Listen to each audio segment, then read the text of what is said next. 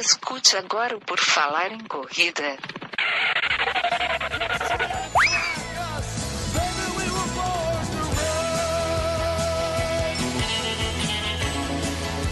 Are you ready to run?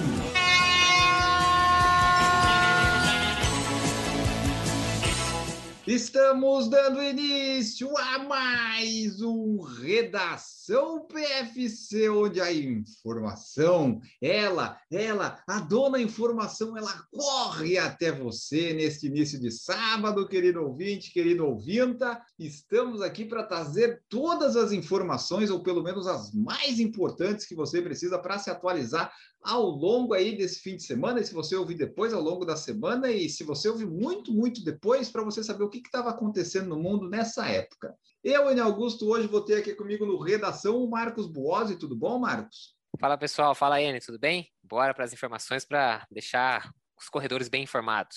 Isso aí, vamos informar todo mundo e a Gigi também. Tudo bom, Gigi? Olá, corredores, tudo bem? Vamos, vamos me informar também, porque não sei nada essa semana. Não ouvi nada de notícia. O Redação PFC eu criei também, por claro, para ter mais uma opção pessoal, mas para eu me obrigar a ir atrás de notícia, porque eu, como um produtor de conteúdo de corrida, eu estava me achando muito vagabundo, sabe? Tipo, eu não sabia nada das notícias, daí eu achei um jeito também de eu me obrigar a saber alguma coisa. Então, e eu me forcei a participar, que a minha participação neste grupo, gente, que vocês não sabem, foi forçada, eu me convidei para também ficar por dentro das notícias antes de todo mundo. Exatamente. Vamos então às manchetes.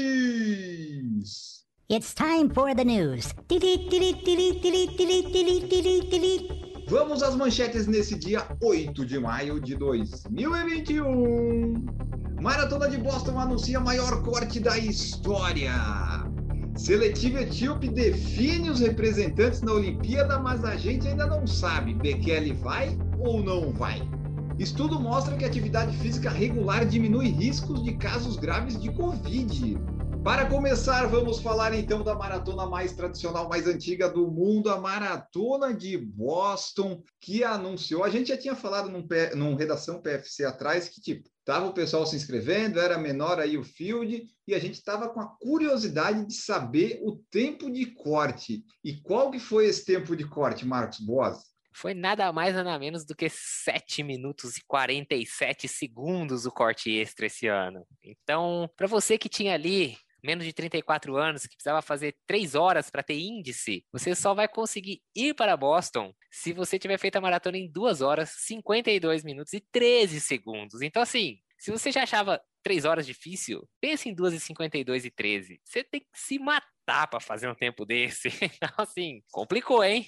Foi, ficou complicado porque a maratona acontece agora no dia 11 de outubro de 2021. Tudo indica que vai acontecer lá nos Estados Unidos, a coisa está andando mais para vacinação. É provável que aconteça, né? Eles diminuíram o tamanho da prova, só vai ser permitido 20 mil pessoas, 16 mil por índice e 4 mil por aquelas caridade convite. Só que daí esses 20 mil, geralmente Boston o que vai mais são as pessoas é, dos Estados Unidos mesmo, né? Não tem assim tanto, tanto estrangeiro. E agora com esse negócio coronavírus, dólar alto, principalmente aqui no Brasil, ficou mais difícil ainda. O problema maior dessa de Boston é que ela pegou a janela de qualificação, pegou de 15 de agosto de 2018 até agora em 2021. Então, assim, foram quase três anos de, de janela para o pessoal aplicar. Então, muita gente que fez o tempo em 2019, assim, ah, consegui fazer quatro, cinco minutos abaixo do, do tempo, estou garantido em Boston. Estaria, né? Em 2020. 2021, teve algumas pessoas que ficaram de fora, que eu acompanhei no Instagram aqui do Brasil, que, assim, é 7,47 não tinha tirado e daí não, não teve como. Bueno, essa questão também da janela, né? Se a gente pensar em questão de quando a pandemia bateu mais forte e as provas começaram a ser canceladas, a gente também tem que considerar que foi aí, na verdade, um ano e um pouquinho mais de um ano e meio de janela, né? Porque, embora tenha contado todo o ano de 2020, as pessoas não tiveram oportunidade de correr em 2020 para fazer o índice. É, até fevereiro e março algumas conseguiram, né? É, mas eu acho que assim, acho, problema foi a diminuição do tamanho do número de vagas. Aí eu queria gostaria de fazer uma pergunta com toda a sinceridade, sem nenhuma ironia. Eu gostaria que alguém me explicasse qual que é a diferença quando você pensa em aglomeração em você fazer uma prova com 20 mil ou uma prova com 30 mil pessoas. Você fala assim, 10 mil, eu sei, fazer contas eu sei, eu só estou perguntando assim, 20 mil pessoas já é uma aglomeração monstruosa. O que, que difere de uma aglomeração de 30 mil? Porque a gente não está falando de uma aglomeração de, ah, você pode se juntar com seus parentes em quatro pessoas, ou você pode se juntar com seus amigos em 200 pessoas. São 20 mil ou 30 mil, assim, já é, é gente demais em qualquer uma das situações. Eu só queria entender isso. Então, se alguém que estiver escutando tiver informações sobre, né, sei lá, foram infectologistas, estudar esse tipo de coisa, manda aí pra gente. Eu fiquei muito curioso de saber o porquê não 30 mil e sim 20 mil é seguro, entendeu? É esse tipo de informação que eu queria saber. Mas se forem 21 mil, já não é mais seguro. É, é exatamente, é, é, esse, é, esse é o meu ponto. Eu, eu, eu, eu falei, estou perguntando sem ironias, pessoal. pessoal. Não, não, não tô sendo irônico aqui, estou perguntando com toda sinceridade. Ao contrário de mim, que foi bem irônica, o Marcos não está sendo. Porque, assim, na verdade, pelo que eu vi ali nos protocolos, todo mundo vai ter que fazer teste antes, vai, né? Vai ter todas essas questões, ah, provavelmente o pessoal já vai estar vacinado, então talvez eles quiseram fazer isso para ter menos preocupações, não sei, né? Mas, enfim, para terminar as informações aqui, ó, foram 23.824 aplicações, 14.609 conseguiram e 9.215 ficaram de fora. Em 2022, a prova está prevista para acontecer, de fato, no dia do Patriota, lá dia 18 de abril, e a janela de, de tempos de prova vai valer a partir de 1 de setembro de 2019. Então, 2021 talvez já tenha mais algumas provas, talvez a, volte a subir a, o número de participantes, daí o tempo de corte fique, fique menos complicado. Para terminar, se você é um brasileiro que conseguiu, que é, né, conseguiu ser selecionado, ok, uma parte foi. Agora você vai ter que tentar se vacinar. Se for com a Coronavac, talvez você não consiga entrar. Não sei. Tá uma confusão isso aí. Enfim, assim, você te, conseguiu. Você se vacinou. Você vai fazer uma, uma quarentena em algum país lá 14 dias antes. Você vai gastando seu dinheiro aí, né? Antes, você foi aí, ó, 255 dólares de inscrição, mais 25 dólares de uma taxa Covid que é obrigatório, e mais 18 dólares de seguro opcional se você quiser. O seguro é muito interessante você ter nesse momento da pandemia, né, de viagem. Então aí você gasta quantos 200, quase 300 dólares só nessa entrada. Aí tem mais ainda. A passagem eu acho que até que pode ser que você consiga, mas tem aí um gasto, né? Tem um câmbio que não favorece, mas é tudo isso aí. O corte ficou em 7,47, foi o maior corte da história. Muita gente que achou que ia ser selecionada não foi. E é isso aí. 11 de outubro de 2021 deve acontecer a Maratona de Boston. E para terminar, em 2020, o corte tinha sido de 1 minuto e 39. Então você vê aí, aumentou mais de 6 minutos. Deu uma complicada para o pessoal. Próxima notícia: a confusão está armada na Etiópia, porque a Etiópia organizou uma seletiva lá para a Olimpíada da Maratona, só que a seletiva foi uma prova de 35 quilômetros e foi uma largada bem, bem amadora, bem raiz, né? Se o pessoal procurar, se eu achar o vídeo, eu vou colocar no site para você acompanhar. Era tipo uns oito, nove pessoas, daí do nada largou, ligaram o relógio e foi. Mas conta para nós, Marcos, o que, que aconteceu nessa seletiva? Bom, eu queria fazer uma observação sobre essa largada, que eu realmente espero que você consiga encontrar esse vídeo e colocar o link lá, porque assim, não é só essa questão de ser tão simples. Tem uma vaca do lado, tem um cachorro. Né? É um, é um troço que você fala assim, meu Deus do céu, se, se o brasileiro tivesse numa prova e tivesse uma largada daquela, ia ser, você ia ver a confusão que ia rolar. Textão no Instagram todo dia. Mas vamos lá. O que aconteceu é, né, que isso virou uma confusão pelo seguinte: a Confederação de Atletismo da Etiópia disse que ia fazer essa seletiva, porque eles têm tantos atletas que têm índice para maratona que eles precisam decidir quais são os três que vão. E eles decidiram fazer uma prova de 35 quilômetros na capital, Addis Ababa, é, no dia 2 de maio. E beleza, boa parte dos corredores disseram nós vamos e fizeram a corrida. E no masculino, vou falar primeiro do feminino, que não teve tanta confusão. No feminino, em primeiro lugar ficou a Tidiste Girma, em segundo lugar ficou a Birhane de Baba e em terceiro lugar a Rosa Dererge. As três atletas são estreantes na Olimpíada e ao que tudo indica são as três que vão. A de Baba já foi campeã de Tóquio 2015-2018, vice em Tóquio 2020 e tem o sexto melhor tempo da Etiópia. A terceira colocada tem o terceiro melhor tempo da Etiópia e o décimo melhor tempo da história na maratona. Então, assim, todas elas extremamente bem qualificadas para representar a Etiópia na prova. A confusão veio no masculino. No masculino ficou o Kitata, atual campeão da Maratona de Londres, quem se lembra o ano passado, ele ganhou do Kipchomba, se eu não me engano, num sprint nos últimos metros, e ele repetiu a dose, ele ganhou do Lelisa Desisa nessa, nesse trial, né, nessa, nessa seletiva, também no sprint final, ficou com uma vantagem mínima à frente do Desisa, e em terceiro lugar ficou o Cisai Lema. O Kitata, como a gente, como acabei de falar, ganhou a maratona de Londres no ano passado, vem numa fase muito boa. O Desisa, campeão já renomado, campeão de Boston 2013,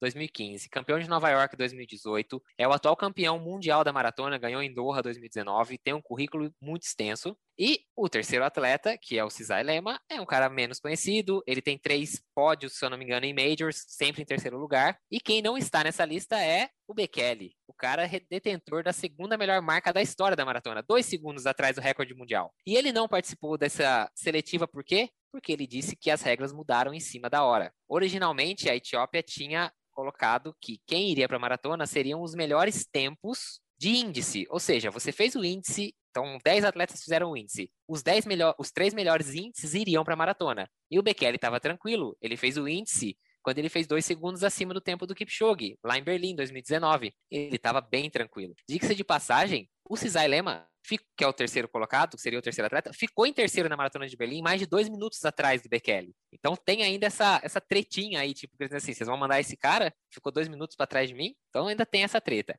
E como o Bekele falou que mudaram as regras e que essa prova, 35 km, era muito perto da Olimpíada, ele falou: não vou participar. Era em altitude, ele achava que ia prejudicar o, o desempenho dele na Olimpíada. Só que ele não participando, ele, em teoria, não está credenci... ele está credenciado aí, mas a Federação Etíope pode falar para ele: não, você não cumpriu com os regulamentos. E tá essa confusão. Fontes dizem que eles vão voltar atrás, vão tirar esse terceiro colocado e colocar o Bekele no lugar mas nada disso está confirmado por enquanto. Então, acompanhe as cenas do próximo cap... dos próximos capítulos, escutando Redação PFC das próximas semanas, quando a gente vai trazer a definição se a gente vai ter tão aguardado duelo Kipchoge, Bekele numa maratona, que era para ter acontecido no ano passado em Londres, mas o Bekele acabou se retirando da prova um ou dois dias antes, acusando, é, alegando uma lesão na panturrilha.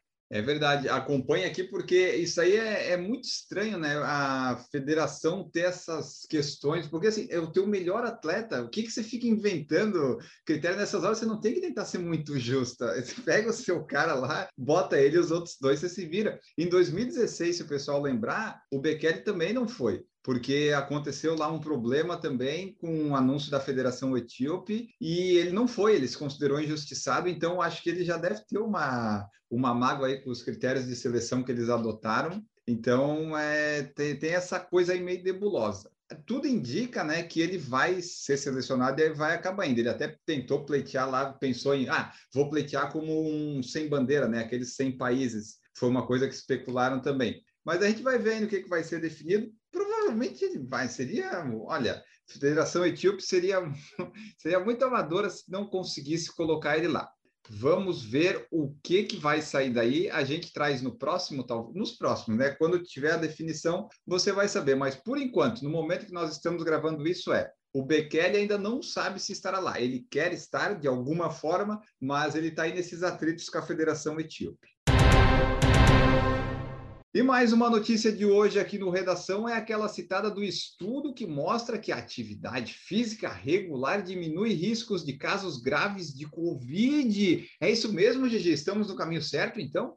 Olha, é um estudo bem legal, um N amostral enorme, foi 47 ou 48 mil pessoas, mas é um estudo retrospectivo, então a gente não pode afirmar nada, mas aponta para um norte. E um norte que faz sentido, né? Que pessoas fisicamente ativas são mais saudáveis e aí, no caso, elas são menos internadas, elas desenvolvem menos sintomas graves da doença. Então, bastante gente analisada, dividiram em grupos de totalmente inativo, insuficientemente ativo e fisicamente ativo. E aí, ser insuficientemente ativo e inativo, sedentário total, a hospitalização aumentou para insuficientemente ativo, aumentou a chance em quase 90%, para sedentários aumentou em 230% em comparação com pessoas ativas. E assim para hospitalização, para internação na UTI e para desfecho de morte, é, são valores parecidos.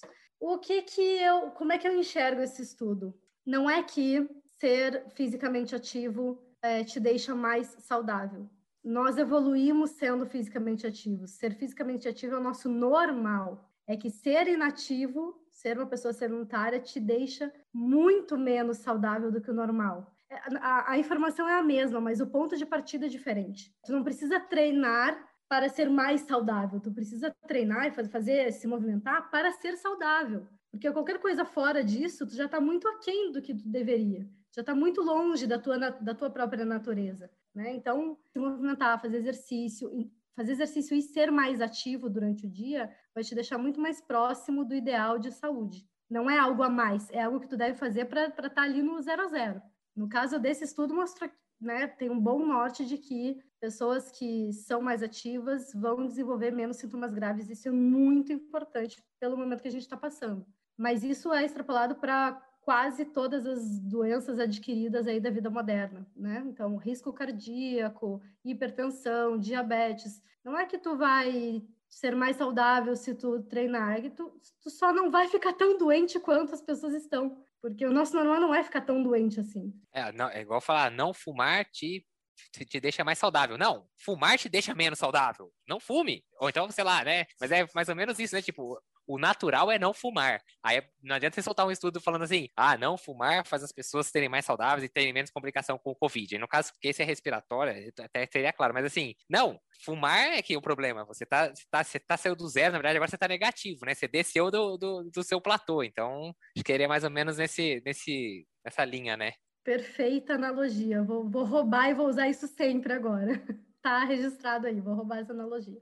É porque o pessoal sempre fala, né, atividade física e tal, sempre ajuda em tudo. Às vezes você fica menos doente aqui, ali, acolá. Na verdade, é um estudo que não é nenhuma invenção da roda, né? É um negócio que veio, que tu falou, ele não é lá, não é um estudo lá muito, muito, muito daqueles que deveria ser considerado, mas. É, tem suas limitações, tá? É retrospectivo, então. Mas ele mostra o caminho que geralmente é o que tem sido é, o recomendado nesses todos os anos, né? Se movimente que sua vida vai melhorar. Exato. E aqui, ó, eles falaram de pelo menos 150 minutos por semana de atividade física moderada ou vigorosa, o que corresponde a 22 minutos de atividade física por dia. Dá para levar isso em é, conta? É que é o que a organização... Sim, sim, é. É, é, é um parâmetro padrão, digamos assim, porque é o que a Organização Mundial da Saúde recomenda para se considerar uma pessoa fisicamente ativa. Tá? É um padrão. E o que, que é moderado ou vigoroso? Como é que eu vou definir isso? Acima de 70% da frequência cardíaca máxima. Ah, mas isso não ajuda um pouco, né? ah, mas dá para ter uma noção, né? De que. Um trotezinho, é uma percepção menos. de esforço. É uma percepção de esforço de moderada a intensa. Um trote depende. Um trote para um corredor é bem leve. Um trote para minha mãe é um hit. Depende de cada um. Por isso que é legal ir pela percepção de esforço. Uh, para quem não treina nada, uma percepção de esforço leve vai ser caminhar no ritmo de quem passeia no shopping. Um esforço moderado pode ser uma caminhada bem ritmada, uma caminhada um pouco mais rápida mesmo. Já é um esforço moderado para quem está totalmente parado. Então tudo depende de onde tu está. Perfeito. Então é isso, pessoal. Se mexa, mexa-se que é, vai te ajudar, vai te ajudar na vida, vai te ajudar contra o Covid, contra um monte dessas doenças aí. Essas foram as notícias de hoje que julgamos serem importantes para trazer para vocês. Esperamos que vocês tenham aproveitado e se informado. No próximo Redação PFC, esperamos trazer mais notícias, talvez atualizações do caso Bekele, não sabemos bem. E agora, dado essas notícias, vem o quê? A musiquinha que o Maurício coloca, porque Momento off está para começar e vamos lá porque descanso também é treino.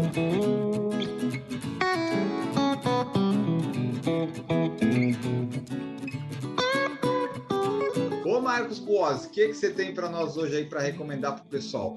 Bom, vamos lá, momento off da semana. Eu vou falar hoje sobre uma das coisas que acho que todo corredor gosta muito, que é comer, né? Quanta gente não fala aqui, eu treino para comer? Eu me incluo nesse grupo. Então, vamos lá. Eu vou falar hoje é sobre uma série, na verdade, que fala sobre comida, alimentação e bastante sobre culinária, vamos dizer assim. Mas não é nenhum tipo de competição culinária, não é nada desses reality shows que a gente está acostumado a ver hoje em dia, que eu também gosto, mas não é isso que eu quero indicar hoje. É uma série não muito nova, ela é de 2016, tá? Tá no Netflix. Ela chama Cooked cozido, vamos dizer assim, né, em inglês, cooked. É uma série de quatro episódios, onde os episódios são fogo, água, ar e terra. E o apresentador traz esses conceitos dentro da culinária, dentro da não é nem da gastronomia, é realmente da culinária, da preparação dos alimentos, dos processos de, de você preparar os alimentos e mostrando como isso antigamente era feito, como isso foi sendo modificado e como a gente foi perdendo essa essência de, por exemplo, o episódio da Terra, né? Ele fala sobre a questão de processos de fermentação, de como a gente perdeu isso, como a gente quis acelerar isso, como os pães, né? Então ele fala, hoje em dia tá muito na moda, né? Pão de fermentação natural, de que era a única forma, na verdade, de fermentar. A gente depois inventou o fermento que, sei lá, em duas horas, sei lá, meia hora, você, ah, o pão tá lá e tal. Então ele traz, por exemplo, esses conceitos de antigamente. Ele fala parte do ar, né? Ele fala sobre a questão de como que os processos que aprisionam o ar dentro da comida. Então, por exemplo, você pega um pão ou um bolo daquele que você fala, nossa, como tá fofinho, bolo tal, não sei o quê, que ele aprisionou o ar. Como que isso acontece? Por que isso acontece e tal. Então, assim, é bem conceitual, mas ao mesmo tempo é muito legal para quem curte culinária. Às vezes, se você gosta de cozinhar, gosta de conhecer processos né, da, da, da cozinha, da culinária como um todo, e trazer um pouco disso e ver como, infelizmente, ultraprocessamento dos alimentos acabou com tudo isso, né? Então, fala um deles, um dos episódios fala sobre leite, leite cru, né? Fazer queijo, como isso também foi acabando. Sim, é muito legal. É, é uma série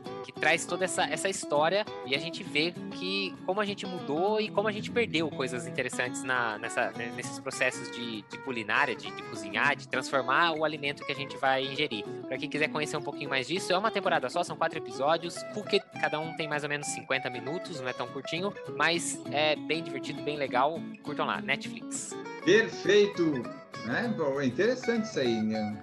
Eu, eu, gosto dessas séries ou documentários que são curtos, sabe? Que, que, eu sei que tem um final. Eu não gosto de série que eu começo a ver agora e, e, ainda não acabou, porque daí eu fico nessa expectativa. Eu quero ver quando ela já acabou. Tipo Breaking Bad, eu sabia que tinha acabado. Ok, não vou ficar na expectativa. Eu não comecei a ver o Better Call Saul porque por causa disso, que não acabou ainda, então não vou começar a ver. Ô Gigi, fala aí qual que é o seu momento off. Ah, só queria dar um, dar um comentário que eu adoro coisa de história, então esses documentários de, que tem alguma história são tão legais. E aí, puxando isso, vou dar o, o, meu momento off, que é sobre história também, mas é sobre história da ciência. É um livro que eu li há muitos anos atrás, acho que quando lançou, talvez, e é um livro sobre história da ciência, sobre como, como o processo científico foi se criando, como as pessoas foram descobrindo as coisas, descobrindo medicamento, descobrindo doença, investigando, investigando tudo sobre ciência, assim, não só sobre medicina. Super interessante. O título é exatamente Uma Breve História da Ciência, do William Bynon. É uma capa branca.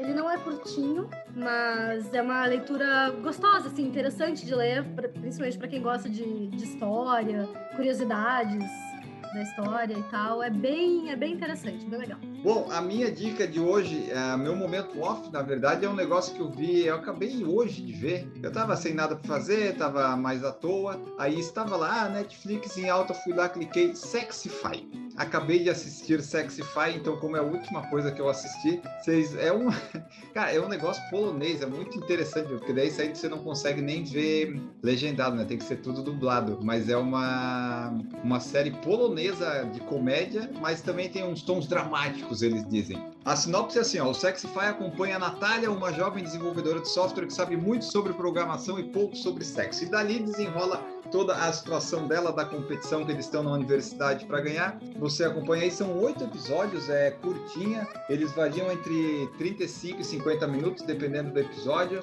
Então agora a Netflix está cheia com essas coisas de polonês, bélgico, tá, de belga, né? Tá variando bastante, saindo dos Estados Unidos. É interessante ver lá. É, foi a última que eu vi, estava ali à toa, é bem interessante.